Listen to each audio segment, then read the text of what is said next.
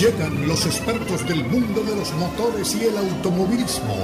Jaime Flores y Nicky Pauli con Sobre, Ruedas.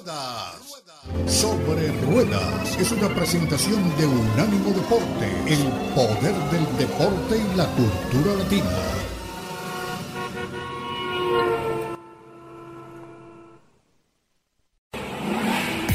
Sobre Rueda. Sobre Rueda. El programa donde rugen los motores. Todo bajo la lupa especializada de Jaime Flores y Nicky Paul. Con todo el análisis sobre el automovilismo en el mundo y la industria automotriz. Unánimo Deportes presenta Sobre Rueda. Sobre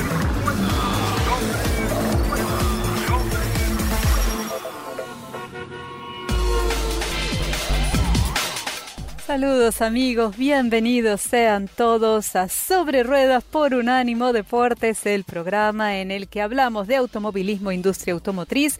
Y en este domingo no tenemos carrera de Fórmula 1, pero definitivamente con muchísimas noticias, con análisis, con comentarios y con un poco de la evaluación de cómo vienen las cosas dentro del gran circo de la velocidad y para dónde vamos a partir de este momento acaba de transcurrir de ser hace apenas unos días el Gran Premio de Canadá, un gran premio en el que ha vuelto a triunfar Max Verstappen. Es ah, su victoria más al hilo eh, que lo, lo encumbra como líder absoluto del Campeonato Mundial de Pilotos en la especialidad de la Fórmula 1.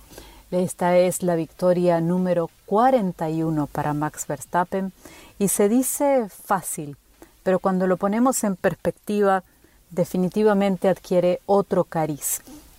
¿Y por qué digo cuando lo ponemos en perspectiva? Porque Max Verstappen comienza a estar de tú a tú en las estadísticas del Gran Circo de la Velocidad con los nombres más importantes, con nombres como por ejemplo el de Ayrton Senna. 41 triunfos fue lo que tuvo, lo que logró en su carrera en la Fórmula 1 el piloto brasileño y se ubica además Max Verstappen eh, entre los cinco más ganadores en la historia de la Fórmula 1. Así que, como les decía antes, se dice fácil, 41 triunfos y uno puede también decir, pues ahora hay más carreras de las que había en el pasado, eh, llegar a ese número es mucho más fácil, teniendo un auto como el Red Bull, por supuesto que es muchísimo más fácil también podemos buscar todo lo que, lo que querramos buscar como elementos alrededor de estas victorias, pero hay que estar en ese auto, hay que lograr cada uno de esos triunfos, hay que hacer cada una de esas carreras eh, y hay que lograr que ese medio mecánico que tiene eh, en sus manos Max Verstappen lo lleve al triunfo. Eh, eso no se logra solamente con un buen auto, se logra con muchísimo talento y con muchísimo trabajo también.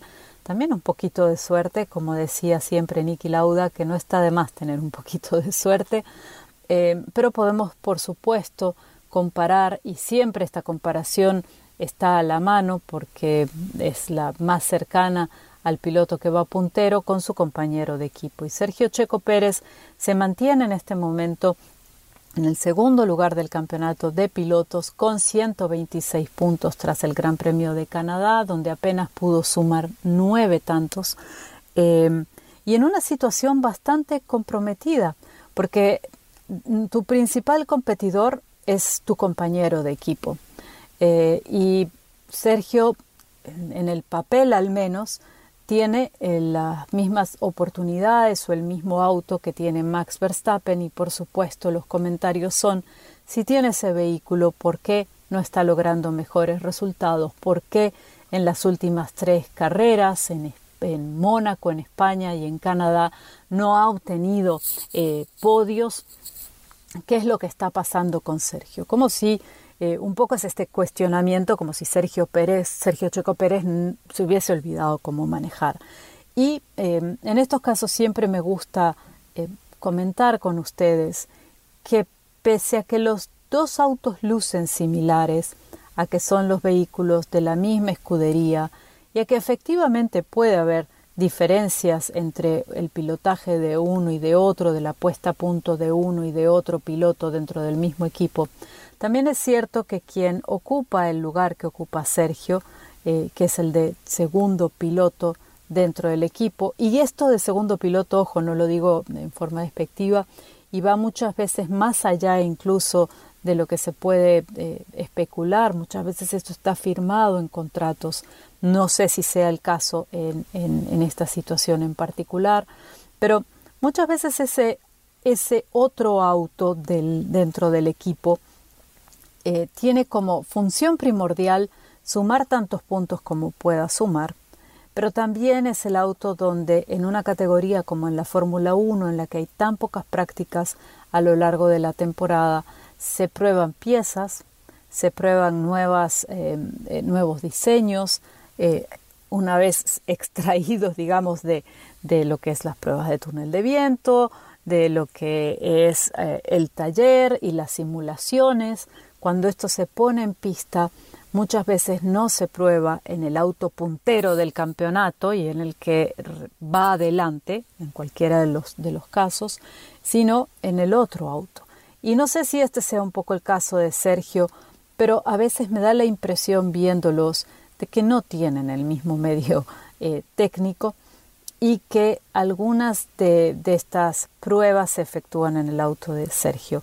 Puede ser una impresión, pudiera serlo, sí, por supuesto. Puede ser que esté defendiendo a Sergio Checo Pérez, al nuestro, también es posible. Yo acepto todas estas cosas como parte del trabajo, pero puedo decirles que me parece Sergio un piloto consistente, un piloto que em, normalmente no pone una rueda fuera de sitio, que sabe conservar muy bien eh, tanto el auto en general como los neumáticos en particular, y no nos olvidemos que los Pirelli eh, juegan un papel preponderante en los resultados de cada carrera en la Fórmula 1 y la gestión de estos neumáticos, el ponerlos a temperatura, también la estrategia juega un papel muy importante y a veces desde los pits se cometen algunos errores o se toman algún tipo de decisiones eh, que no siempre favorecen a los pilotos eh, que nosotros seguimos o al que a nosotros nos gustaría. Y esto eh, también lo traigo a colación por varios comentarios que me han hecho en redes sociales, los que me decían, particularmente en arroba media racing, en mi cuenta de Twitter, donde me comentaban a Sergio Lo están perjudicando es a propósito. Eh, puede que haya diferencias dentro del equipo, sí, puede que haya diferencias. Eh, las vamos a conocer nosotros, no porque no tenemos acceso a los contratos y tampoco eh, los pilotos hablan mayormente de, este, de esta situación, son más bien discretos al respecto y hay acuerdos dentro de las escuderías y también hay Em, contratos que hay que firmar por temas de privacidad, eh, que no se, hay cosas que no se pueden comentar, pero eh, también creo que en el caso particular de Red Bull no podemos hablar de una mala onda hacia, hacia Sergio. ¿Por qué? porque al final del día a los equipos de Fórmula 1 lo que les interesa es sumar puntos. ¿Y por qué les interesa sumar puntos más allá de ganar campeonatos de pilotos? Porque el campeonato de constructores, y por eso tienes dos vehículos por escudería para que los dos sumen puntos y puedas tener mayor cantidad de puntos, el campeonato de constructores es el que determina cuánto dinero de premios va a recibir un equipo de Fórmula 1 al final de una temporada. De modo que si favoreces a un piloto y perjudicas al otro, estás perjudicándote a ti mismo al final porque no estás sumando los puntos que necesitas para poder tener mayor dinero para poder seguir invirtiendo en esa escudería y en los desarrollos que cada temporada exige, porque ni siquiera es que necesitas, sino que la evolución es constante en la Fórmula 1 y para mantenerte en el tope esa inversión tiene que ser constante, el desarrollo de nuevos productos tiene que ser constante, las pruebas y obviamente no en pista, porque ya hablábamos que no las hay, pero sí en simuladores tienen que ser constantes. El trabajo no para, no se detiene en ningún momento. Y todo este trabajo cuesta muchísimos recursos financieros. Es mucho el dinero que está en juego, es mucho lo que está detrás. Así que, eh, en muy buena medida, eso creo que es un argumento de peso para considerar que un equipo no perjudica a propósito eh, a un piloto. Em, ¿Qué ha hecho que Sergio esté en peligro en este momento?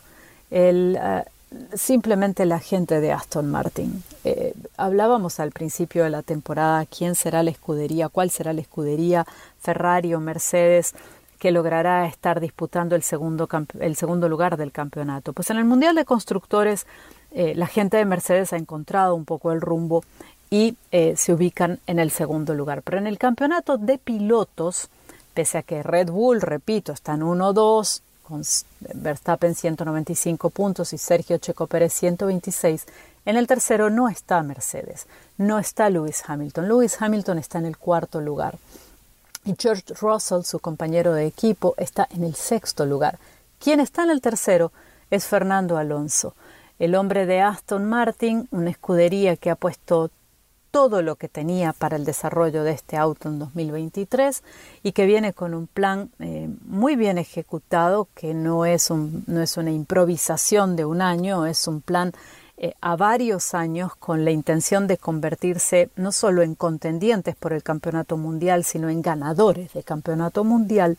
La gente de Aston Martin lo está haciendo muy bien están en el tercer lugar del campeonato de constructores eh, con 154 puntos. Mercedes tiene 167, así que también muy cerquita. Pudiera Aston Martin en las próximas carreras eh, desbancar a la gente de Mercedes de ese segundo lugar del campeonato de constructores y Fernando Alonso pudiera perfectamente ubicarse en el segundo lugar del campeonato de pilotos. Así que como sea, una temporada que es muy interesante y con alternativas a partir del segundo lugar. El primero creo que ya está declarado el campeón de este año, a menos que pase algo eh, que no podemos prever, será Max Verstappen, tercer campeonato al hilo. Faltan muchas carreras todavía, no hemos llegado siquiera a la mitad de temporada. La próxima carrera es en Austria el próximo fin de semana. Veremos qué tal las cosas allí, en la casa, en el territorio de Red Bull, donde está su sede. Eh, y eh, a partir de ahí vamos a ver cómo se decantan un poquito las cosas. Ya estamos acercándonos más a esa mitad de temporada. Pero creo que Max Verstappen está claramente en el primer lugar y que no va a ser desbancado de allí por supuesto, como decía siempre el gran Manuel Fangio, el quíntuple campeón mundial, eh, representante de Argentina, de Latinoamérica, para llegar primero, primero hay que llegar. Así que todavía mucha tela por cortar en la Fórmula 1, muchas cosas por suceder y ya preparándonos para el Gran Premio de Austria en apenas unos días. Nosotros vamos ahora al corte comercial y cuando regresemos les cuento, los invito a dar un paseíto con un vehículo que he tenido el placer, el privilegio de probar en estos días y al que quiero invitarlos a subirse. Así que vamos al corte y ya volvemos con más. Y seguimos en Sobre Ruedas por Unánimo Deportes. Ya hemos llegado al segundo segmento. Gracias por quedarse con nosotros. Gracias por compartir este domingo para hablar de esos temas que tanto nos apasionan y nos gustan, como el automovilismo deportivo y la industria automotriz.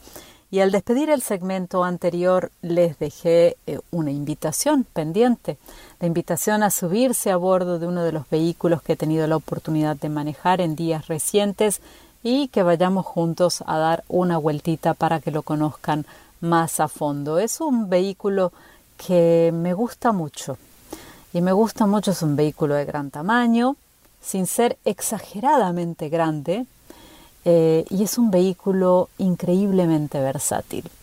Es que atrás han quedado los días en los que un camión era sinónimo de una cabina austera, de manejo rudo, de estilo inexistente, vamos. Y es que Chevy Colorado Z71 2023, totalmente rediseñado, es prueba de lo que les estoy diciendo una vez más. Porque ya en el pasado, cuando este modelo había llegado a mis manos hace unos años y tuve la oportunidad de probarlo por primera vez en una versión, por supuesto una versión anterior, eh, ya me había impactado muy gratamente con una cabina bien trabajada, con detalles que están más bien en el área de lujo que de trabajo rudo y de trabajo pesado con el que uno asociaba los camiones anteriormente. Este modelo arranca la tercera generación de un camión de tamaño mediano que desde que salió al mercado no ha hecho sino sorprendernos positivamente.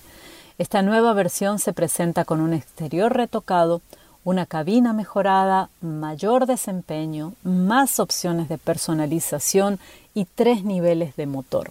El abanico de opciones del Colorado 2023 nos permite elegir entre los modelos que se llaman Work Truck o WT, WT, el LT o LT, el Z71, que fue el que tuve yo para la prueba, y el ZR2. Además de eso, debuta un modelo llamado Trail Boss que tiene mm, mayor orientación hacia el off-road, hacia lo que sería fuera de la ruta, fuera de la carretera.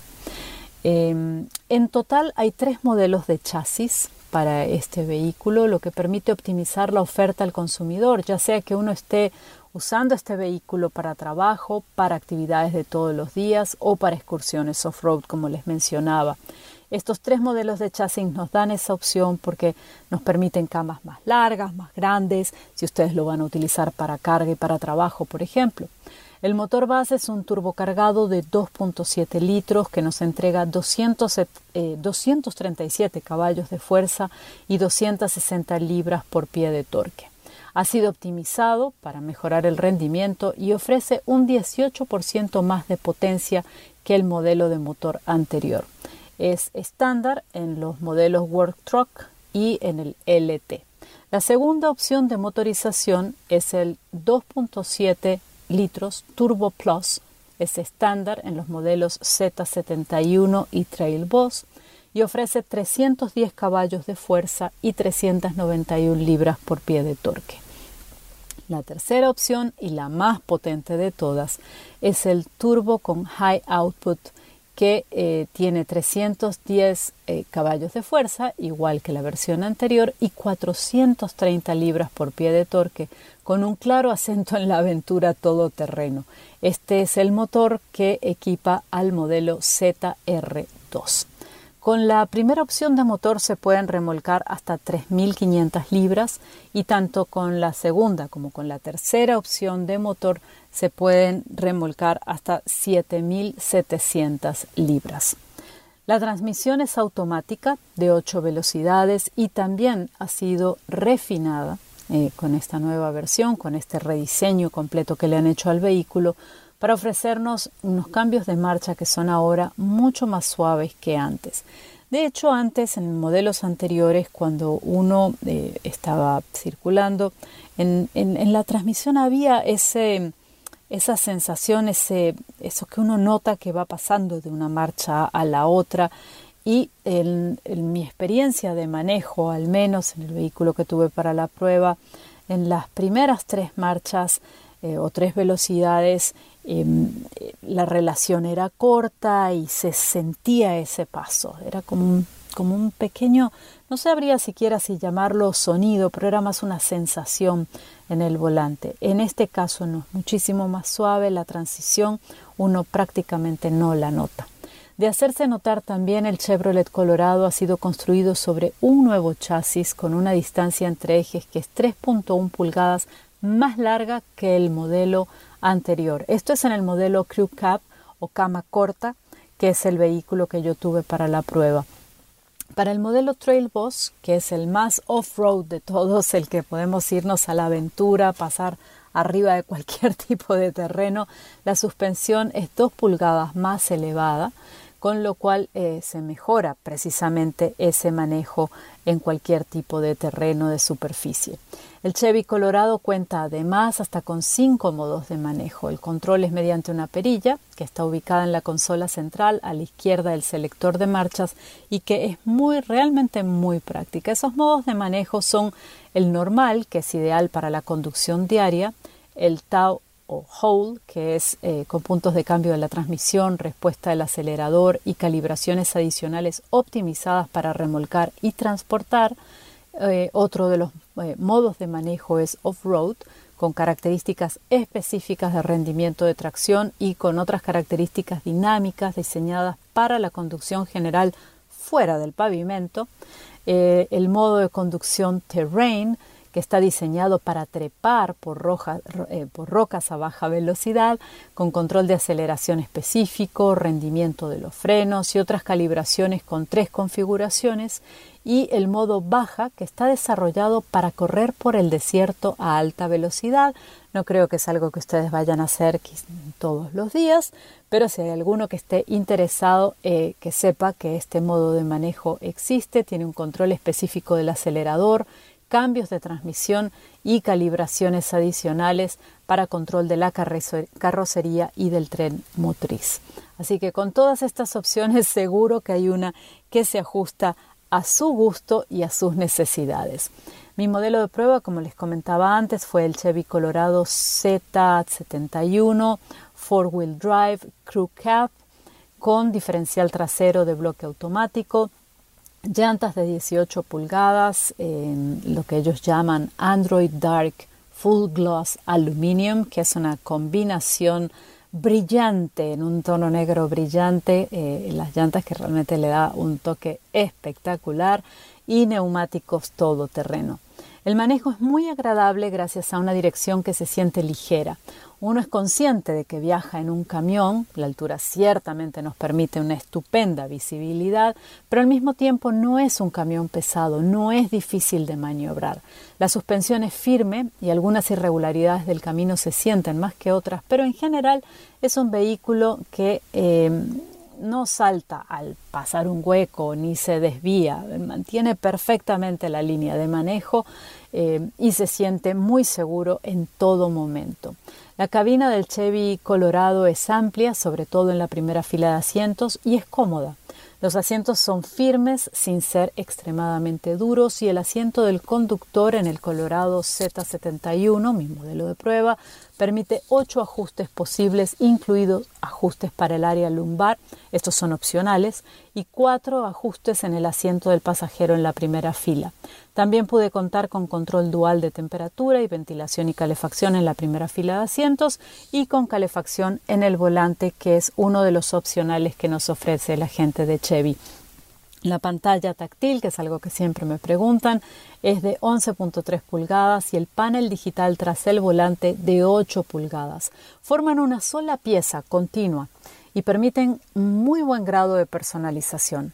Al compararla con el modelo anterior se nota inmediatamente que ofrece mayor y mejor resolución en las imágenes. Eh, también cuenta este vehículo con Google Built-in 2, también está disponible para acceder a mapas, a música y a diversas funciones del vehículo. Y dependiendo del modelo, ustedes pueden contar con una pantalla de rendimiento todoterreno completamente nueva.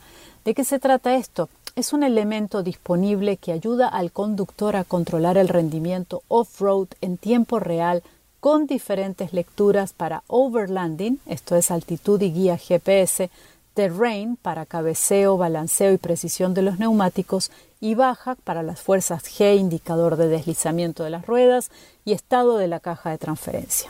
Así que hay un poquito de todo para cada necesidad y como decía antes, para cada gusto. Mi modelo Chevy Colorado Z71 tenía un carácter definitivamente deportivo. La combinación de tela y de cuero en la tapicería, los acentos en color rojo. En mi modelo de prueba los colores de la cabina eran Jet Black y Adrenaline Red. Y la combinación de materiales todo eso contribuía a crear un ambiente muy tranquilo en la cabina y muy cómodo, muy bonito. Este look sport lo complementaban las salidas del sistema de ventilación que son circulares, amplias, muy fáciles de controlar cuando uno desea ajustar el flujo de aire. Un aspecto que también me ha gustado mucho del Chevy Colorado es que hay un buen número de controles que son perillas y botones.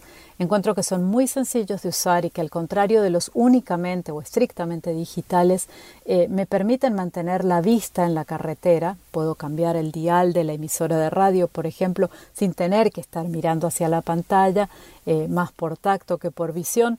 Así que esto me garantiza mayor seguridad y es algo que me gusta mucho. El Chevy Colorado 2023 es compatible con Apple CarPlay, Android Auto, ambos con conexión inalámbrica, Hay también dos conectores de 12 voltios, uno en cada fila de asientos, hotspot de Wi-Fi y acceso y encendido sin llave. Tampoco hay pasar por alto que el Chevy Colorado ofrece un amplio número de vistas de cámaras, hasta 10, accesibles a través de un sistema de infoentretenimiento, incluida una vista de debajo de la carrocería. Esto es en, apenas en los modelos Z71 y ZR2. ¿Qué más les puedo contar de este vehículo? Es realmente sensacional. Si tienen la oportunidad, pasen por el concesionario, eh, den ustedes mismos una prueba, hagan su propia prueba, no tienen que creer todo lo que nosotros les contamos, estas son nuestras impresiones de manejo, pero es un vehículo que les recomiendo, es muy versátil, como les digo, pueden trabajar con él, eh, permite carga, muy buen nivel de carga, pero al mismo tiempo también nos permite eh, llegar, ir a nuestras actividades diarias, cotidianas, llevar a los chicos a la escuela, ir a hacer la compra del mercado, cualquiera que sea la actividad de la familia, de la casa o de una persona, em, este vehículo está al día para poder hacerlo. El precio de arranque del Chevy Colorado es 29.200 dólares y el modelo de mi prueba, incluyendo los opcionales, llegaba a los 47.075. Así que se los dejo el Chevy Colorado 2023 para que vayan al concesionario y lo conozcan en persona. Nosotros ahora vamos al corte comercial y ya regresamos con mucho más. Aquí estamos, regreso con ustedes en Sobre Ruedas a través de Unánimo Deportes para compartir con todos impresiones de manejo de algunos vehículos que hemos tenido la suerte de conducir. Hoy vamos a empezar con el Toyota Venza. Todos conocen ese modelo de Toyota, un modelo mm, relativamente reciente, yo creo que está por la tercera o cuarta generación, si la memoria no me falla, de un producto que se ha convertido en un eh, buen amigo de aquellas personas que andan buscando algo que se parezca a un utilitario deportivo, pero que tenga algunas características de lo que en algún tiempo fueron los station wagons. Es decir, es un crossover, sin lugar a dudas, porque está basado en la plataforma de un vehículo, de un automóvil, en este caso el Toyota Camry, pero de cierta forma también es un utilitario deportivo porque el tamaño es algo más grande. Es interesante que la gente de Toyota viene trabajando muy, muy arduamente en sus versiones híbridas de sus vehículos. De hecho, Toyota es el eh, pionero, digamos, en los vehículos híbridos exitosos en el mercado de los Estados Unidos con el Toyota Prius, que entre otras cosas es eh, uno de los vehículos más vendidos en el mundo, es el vehículo más vendido en el Japón, es el híbrido más vendido en la historia de los vehículos híbridos aquí en los Estados Unidos y eh, a pesar de que pues, surgió como un vehículo eh, esencialmente minimalista, en el sentido de que no era un vehículo con pretensiones, eh, su propósito inicial era justamente conducir a una mayor economía de combustible y a un mejor tratamiento del medio ambiente en la medida en que pues, consumiendo menos combustible pues, se generan menos gases de efecto invernadero. Esa era básicamente la filosofía con que Toyota lanzó su Prius inicialmente. Pero a lo largo del paso del tiempo eh, fue necesario hacer versiones un poco más sofisticadas del Prius porque en ciertos mercados, particularmente en mercados como el de Los Ángeles, en California, el Prius atrajo muchos amigos, muchos eh, fanáticos eh, de, clase alta, de capacidad adquisitiva más elevada, que querían vehículos de una gama más alta, pero que de todas formas conservaran la condición de vehículo híbrido. De manera que ahí fue necesario que Toyota lanzara al mercado un Prius, digamos, un poco más de gama alta. Eh, más recientemente también han descubierto que hay gente que quiere que su Prius sea un poco más deportivo, un poco más eh, vibrante, y es por eso que recientemente han decidido lanzar también una versión más deportiva del híbrido más famoso del mundo, el Toyota Prius. Pero no venimos a hablar del Prius, vinimos a hablar del Venza. Y nos metimos con el Prius porque es que el Venza tiene unas eh, características híbridas de muy, muy buena naturaleza. A ver, el, motor fundamental del eh, Toyota Venza es un motor de cuatro cilindros de 2.5 litros, pero Toyota le ha puesto además tres motores eléctricos, que son básicamente además la misma configuración híbrida que tiene el otro utilitario de Toyota, que es el RAV4. Eh, de esta forma, lo que Toyota logró con ese vehículo es que con un cuatro cilindros de 2.5 litros está mm, ofreciendo mejor desempeño, mejor potencia, mejor torsión que vehículos que tienen motores eh, V6, como es el caso del Honda Passport o del Nissan Murano. De manera que esto hace este Venza muchísimo más competitivo en este mercado donde ya hay pues varios mm, competidores de, altísima categoría, de altísimo nivel. A ver, el Toyota Venza no es un vehículo eh, barato, no viene en el segmento pues de los eh, vehículos más populares, eh, comienza con un precio de 35.955 dólares en su versión LE, que es bastante bien equipada, eh, pero puede llegar a la versión Limited con un precio de 44.100 dólares. Es un vehículo realmente excepcional. Es un vehículo muy bien terminado. Es un vehículo con acabados eh, interiores realmente placenteros en la medida en que, pues, además de que es muy cómodo, a pesar de que se trata de un vehículo de cinco pasajeros y de dos filas de asientos, pues tiene capacidad para transportar muy cómodamente a esos cinco pasajeros y además una capacidad significativa de equipaje. Les decía que el motor es cuatro cilindros, 2.5 litros y que viene acoplado con tres motores eléctricos. Pues bien, todo esto junto entrega 219 caballos de potencia. Otra cosa interesante que tiene este Toyota Venza es que la tracción integral, es decir, la tracción en las cuatro ruedas, es estándar. Eh, uno de los motores eléctricos tiene el cometido de impulsar las ruedas traseras, el eje trasero, mientras que el motor a gasolina y los otros dos motores eléctricos se encargan del eje delantero, es decir, de la transmisión frontal. De manera que pues eh, es interesante, es un vehículo que realmente es ágil, es un vehículo muy agradable de conducir, tiene una aceleración muy interesante de 0 a 60 millas por hora en 7.6 segundos.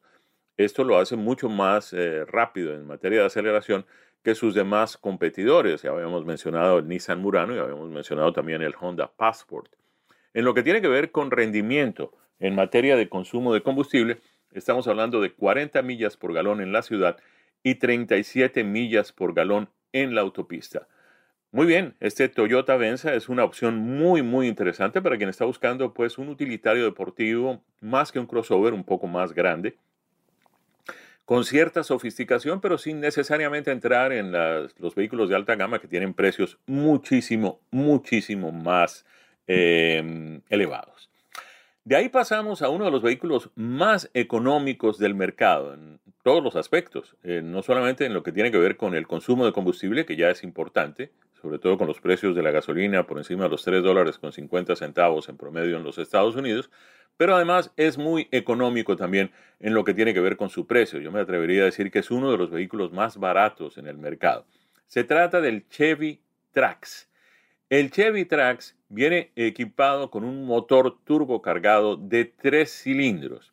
Entrega 137 caballos de potencia y tiene una transmisión automática de 6 velocidades. Es la misma transmisión que tiene el Trailblazer, también de Chevrolet, y el estilo de, este, de esta nueva versión, porque lo han remodelado bastante, de este nuevo Chevrolet Trax, eh, recuerda un poco el nuevo Chevrolet Blazer. Cuando digo nuevo me refiero pues a la generación más reciente. Cuando el Blazer salió al mercado hace ya varias décadas, pues era un vehículo bastante grande, era un vehículo basado en, en, un pickup, en el pickup de tamaño mediano de mm, Chevrolet en esa época de General Motors, porque también había una versión de, de GMC. Pero el eh, Blazer más reciente es considerablemente más pequeño. Tiene un estilo muy interesante, eh, tiene un diseño muy atractivo, tiene una parrilla bastante, bastante eh, agradable a la vista, con ciertos tonos de agresividad y en fin, todo ese tipo de cosas que le gustan a la gente. Tiene unos eh, faroles delanteros más planos, menos grandes, menos voluminosos, que de todas formas iluminan muy bien y sobre todo que durante el día son bastante visibles, de manera que pues el vehículo, mm, eso añade obviamente un componente significativo de seguridad. El eh, nuevo Chevrolet Trax, que está en el mercado ya en todas sus versiones, tiene un precio básico que comienza en 21.495 dólares. Por eso digo, tal vez es hoy por hoy uno de los vehículos más baratos en el mercado, en lo que tiene que ver con el precio de compra. Esta es la versión LS, que obviamente es la básica, pero puede llegar a la versión Active. Y miren ustedes, a pesar de que hay tres versiones en, medio de la LS y la Active, está la IRS, está la LT y está la 2RS, que son eh, versiones con un toque un poco más deportivo, la diferencia entre la más barata y la más cara es de apenas 3.500 dólares. De manera que pues eh, ahí hay margen para, para, darse unos ciertos gustos y comprar un vehículo un poquito más interesante. A ver, ¿qué les puedo decir de este vehículo? Les había dicho ya en materia de, mm, potencia que estamos hablando de 137 caballos. Son tres cilindros. Es un motor supercargado. Eh, bastante interesante. 1.2 litros es el desplazamiento, de manera que pues esto se ve reflejado inmediatamente en el consumo de combustible. Vamos a ver exactamente cuáles son las cifras en consumo de combustible. Estamos hablando de un combinado de 30 millas por galón que se divide en 28 millas por galón en la ciudad y 32 millas por galón en la autopista. Uno no puede pedir, obviamente, de un motor de esas características una aceleración muy, muy significativa, pero de todas formas está muy bien, está muy competitiva 0 a 60 millas, perdón, 0 a 60 millas por hora en 8.8 segundos y entrega una velocidad máxima de 115 millas por hora. La transmisión es automática de 6 velocidades. El vehículo no es muy grande, pero es suficientemente amplio. Yo ah, eh, les tengo que reconocer, les tengo que confesar que me sorprendió y me sorprendió muy favorablemente el espacio interior porque realmente permite mm, transportar cinco pasajeros y como es un crossover, pues tiene la puerta trasera de amplio tamaño, abre hacia arriba, de manera que pues también hay capacidad de transportar eh, una cantidad significativa de volúmenes, maletas, equipaje, valijas, en fin, todo ese tipo de cosas. El vehículo tiene tracción delantera, el motor también obviamente viene en la parte delantera y es un automóvil un crossover, depende de cómo lo quiera uno ver. Eh, es, un vehículo muy, muy versátil. Tal vez la palabra que mejor refleja este Chevrolet Trax es versatilidad, sin dejar atrás, obviamente, una de sus características fundamentales, que es el muy, muy, muy buen precio. Les dije ya que 28 eh, millas en la ciudad, 32 millas por galón en la autopista, son pues cifras que lo hacen muy, muy, muy competitivo. De manera que ahí está, el Chevrolet Trax. Si hay alguien buscando un vehículo económico, un vehículo que puede ser, eh, eh, repito, versatilidad es eh, la palabra que mejor lo define, puede ser el vehículo familiar, puede ser el vehículo para los muchachos, ya estamos en esta época pues de verano, ya están a punto de iniciar las clases, quienes están llegando a la universidad, pues de pronto este puede ser el vehículo que necesitan. En materia de seguridad también tiene cinco estrellas en los aspectos más importantes, luego de haber sobrepasado con éxito las pruebas del gobierno en lo que tiene que ver con este tipo de cosas. De manera que ahí les dejo. Eh, hablamos inicialmente del Venza y ahora hablamos del Chevrolet Trax. Nos vamos y cuando regresemos tendremos otros dos vehículos para compartir con ustedes impresiones de manejo. Estaremos hablando del Kia Niro híbrido de conectar y de un vehículo que es excepcional. Cada año cuando nos traen la versión nueva de este automóvil, nos trae muchas satisfacciones. Se trata del Mazda Miata. Ya regresamos con más aquí en Sobre Ruedas a través de Unánimo Deportes. Y hemos llegado al cuarto segmento de Sobre Ruedas por Unánimo Deportes, el segmento en el que nos subimos a bordo de los vehículos que ha tenido la oportunidad de manejar Jaime y ahora es el turno de irnos a dar una vueltita con él. Jaime, ¿qué vehículos has tenido la oportunidad de manejar en estos días? Claro que sí, Nicky, muchas gracias. Sí, efectivamente hemos tenido la suerte de manejar varios vehículos interesantes a lo largo de estas últimas semanas. Uno de ellos es el eh, siguiente que traemos para compartir estas impresiones de manejo con ustedes, que es un vehículo de la marca coreana Kia. Es el Niro. El Niro es un em, utilitario crossover eh, que tiene una característica muy especial y es que viene con varias opciones de motorización. Eh, la híbrida, la opción convencional a gasolina y la lo que llaman algunos, pues lo mejor de dos mundos, que es esa versión híbrida de conectar. A ver, el eh, Kia Niro es un utilitario deportivo mm, considerado pequeño, pero otra vez, eh, uno se puede llevar mm, sorpresas muy interesantes cuando se monta en un vehículo de estos que es considerado pequeño o compacto y descubre que su interior es inmensamente amplio, casi que cavernoso. Eso le pasa a uno con este Kia Niro. Es la segunda generación de este producto de la marca coreana eh, y nos ha sorprendido una vez más porque a pesar de que por fuera se ve pequeño, tiene ciertas características muy interesantes para un vehículo urbano, eh, como aquello de pues desplazarse muy fácilmente en las eh, calles, inclusive con congestionamientos y todo ese tipo de cosas, es muy fácil de estacionar y en esta condición que tiene de utilitario deportivo, pues eh, permite también una visibilidad mejor desde la silla del conductor justamente por la altura del vehículo. Em, sigue siendo muy interesante este Niro en materia de desempeño. Vamos a tratar de mm, desmenuzar un poco el tema de sus motorizaciones. Hay dos versiones, eh, gasolina eléctrica, es decir, híbrido, motor a gasolina, pero también motores eléctricos, batería, en fin, todo ese tipo de cosas. Em, el híbrido mm, regular, que entrega 104 caballos de potencia, tiene un motor mm, de 4 cilindros, 1.6 litros, y un motor eléctrico de 43 caballos, que juntos terminan entregando 139 caballos. Hay otro mm, que es el que hemos tenido la suerte de conducir, que es lo que decimos, reúne lo mejor de dos mundos, que es el híbrido de conectar o el PHEV, Plug-in Hybrid Electric Vehicle, que entrega 180 caballos de potencia gracias a que cuenta con un motor eléctrico de 83 caballos. Además, permite manejar una cierta distancia, algo así como 30 o 40 millas, ya tendré exactamente los detalles, eh, sin necesidad de encender el motor a gasolina.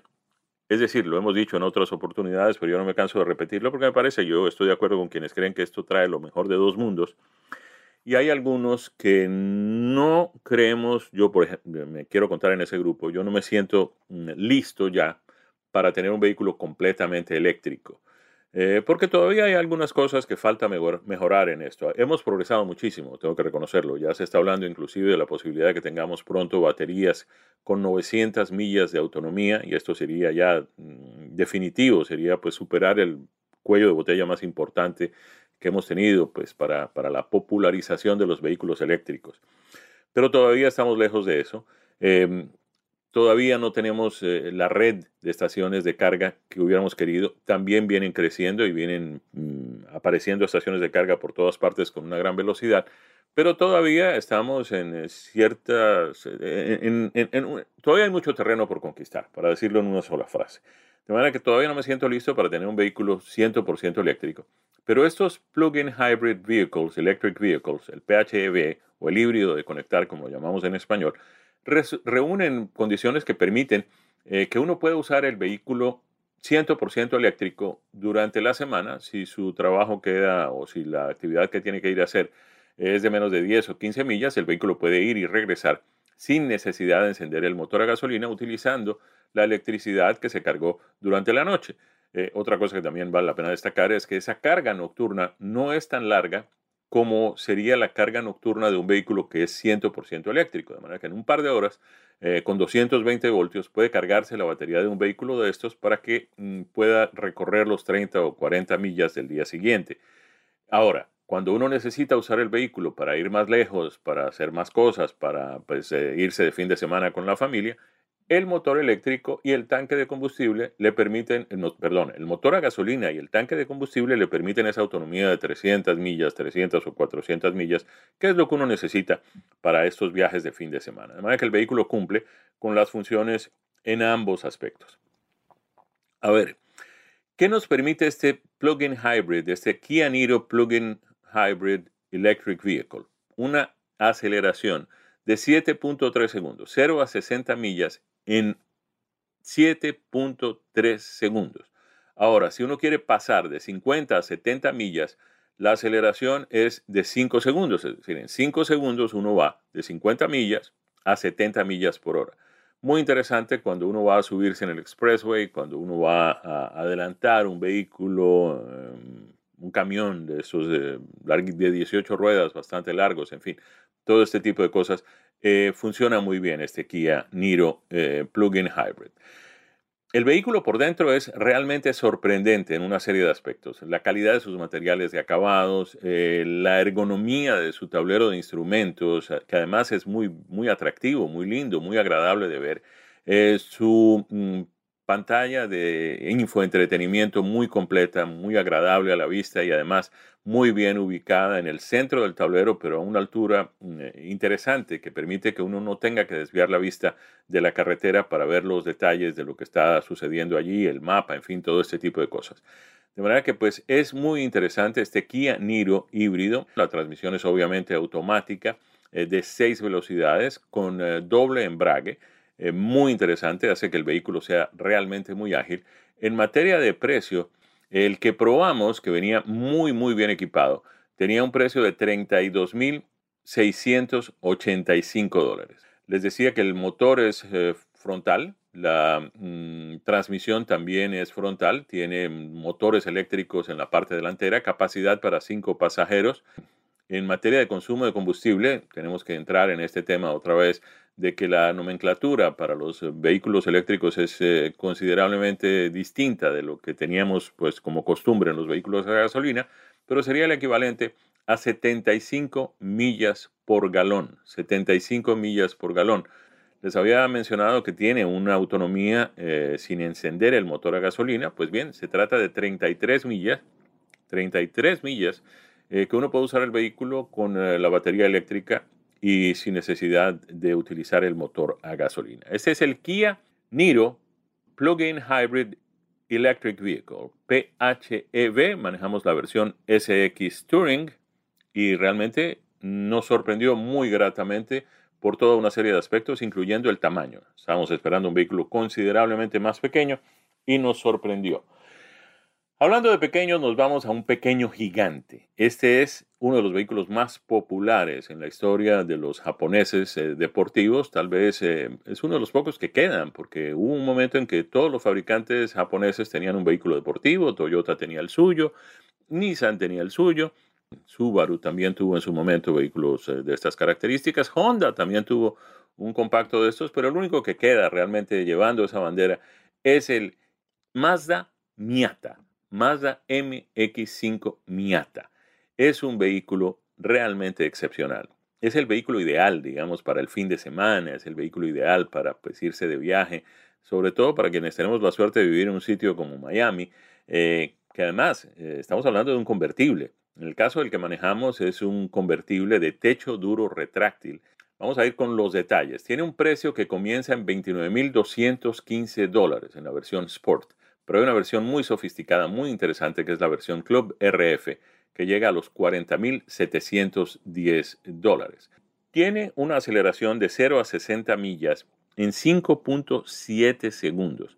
Es algo interesante para un vehículo que no es muy ambicioso en materia de motor. Tiene un motor de cuatro cilindros mm, con bloque de aluminio y culata de aluminio, inyección directa de combustible 2 eh, litros de desplazamiento, 181 caballos de potencia, 151 libras por pie de torsión. Algo muy interesante, muy grato para quienes pues todavía creemos que mm, hay cierta emoción en manejar vehículos con transmisión manual. Este trae una deliciosa transmisión manual de 6 velocidades. Eh, la aceleración, repito, 5.7 segundos de 0 a 60 millas. Es un vehículo muy interesante, muy agradable de conducir, eh, muy emocionante además. Tal vez el único mm, pero que yo le pondría a esto, y es algo realmente eh, mínimo, es que no tiene mucho espacio, no tiene mm, muchas opciones para llevar cosas dentro del habitáculo del vehículo. Eh, no tiene, tiene una guantera muy pequeña que además no está en el sitio donde habitualmente están las guanteras de los vehículos. En este caso está en la mitad entre los dos asientos, el del conductor y el del pasajero. Eh, y no es tampoco muy amplia. El, pequeño espacio para llevar cosas que hay en la consola sirve apenas para guardar las llaves. Eh, tiene un eh, portavasos que es donde uno puede poner los lentes de sol. Mm, no tiene portamapas ni nada de estas cosas. Em, sorprendente, sí, la capacidad de carga del vehículo sobre todo tratándose de un convertible. Uno está acostumbrado a que los convertibles ocupan eh, con su capota buena parte del espacio de carga de, la cajuela. No es lo que sucede en este vehículo. Gracias a todos por la sintonía. Llegamos al final de nuestra edición de hoy. A nombre de nuestro equipo, con Daniel Forni en la producción y en los controles, con Nicky Pauli y ese servidor Jaime Flores en los micrófonos, les agradecemos la sintonía. Los invitamos para el próximo fin de semana. Felicidades para todos. Esto ha sido Sobre Ruedas, una presentación de Ánimo Deportes.